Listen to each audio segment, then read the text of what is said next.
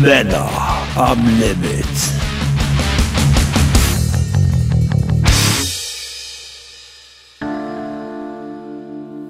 Der Abend eures Jahrestages ist angebrochen. Du hast an alles gedacht. Ein Tisch im besten Restaurant der Stadt ist reserviert. Das Taxi für 19 Uhr bestellt. Jetzt stehst du hier vom Spiegel in deinen schickesten Klamotten, die natürlich von ihr ausgesucht wurden. Die Frisur sitzt, der Bart präzise getrimmt, sodass dein hartes, markantes Kinn gut zur Geltung kommt. Überwältigt von dieser geballten Männlichkeit, die dir da entgegenblickt, denkst du nur, Mann, was bist du ein geiler Typ, Alter. Der Duft des Parfums, das du von ihr zum Geburtstag bekommen hast, liegt schwer in der Luft. Du stinkst wie ein paarungswilliger Steinmarder auf Brautschau. Diese Muffbrühe kann man wirklich nur scheiße finden. Aber du tust es für sie. Nimm doch das Parfum, das ich dir geschenkt habe, rief sie dir noch zu, bevor sie im Ankleidezimmer verschwand. Und du wusstest sofort, es war mehr ein Befehl als ein Wunsch.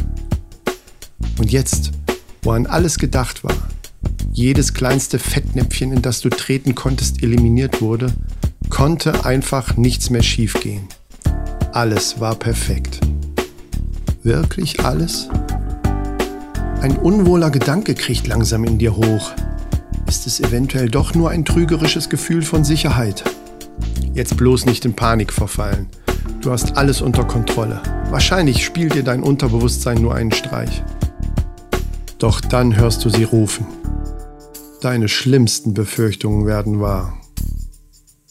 Mit einer leicht unzufriedenen, aber irgendwie auch lauernden Stimme fragt sie, Schatz, sehe ich in dem Kleid nicht zu dick aus?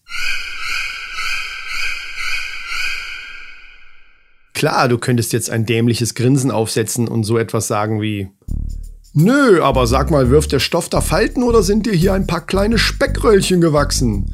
Oder auch, hm, vielleicht hättest du es dir lieber in deiner Größe kaufen sollen. Aber du weißt natürlich, dass in dieser Situation dumme Scherze nur den sicheren Tod bringen können. Deswegen bleibst du souverän und gelassen und sagst, Verzeih mir bitte. Ich bekenne mich schuldig. Schuldig, dass ich deiner Kleidung nie die nötige Aufmerksamkeit widmen konnte und niemals können werde da mich deine wunderschönen sternengleich funkelnden Augen und ein hypnotisch bezauberndes Lächeln komplett in deinen Bann zieht. Im nächsten Moment lächelt sie dich mit Tränen in den Augen an und sagt, Oh, du bist so süß. Tja, du hast die Situation wieder gemeistert.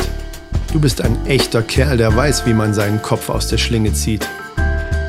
Denn du bist einer der Männer am Limit.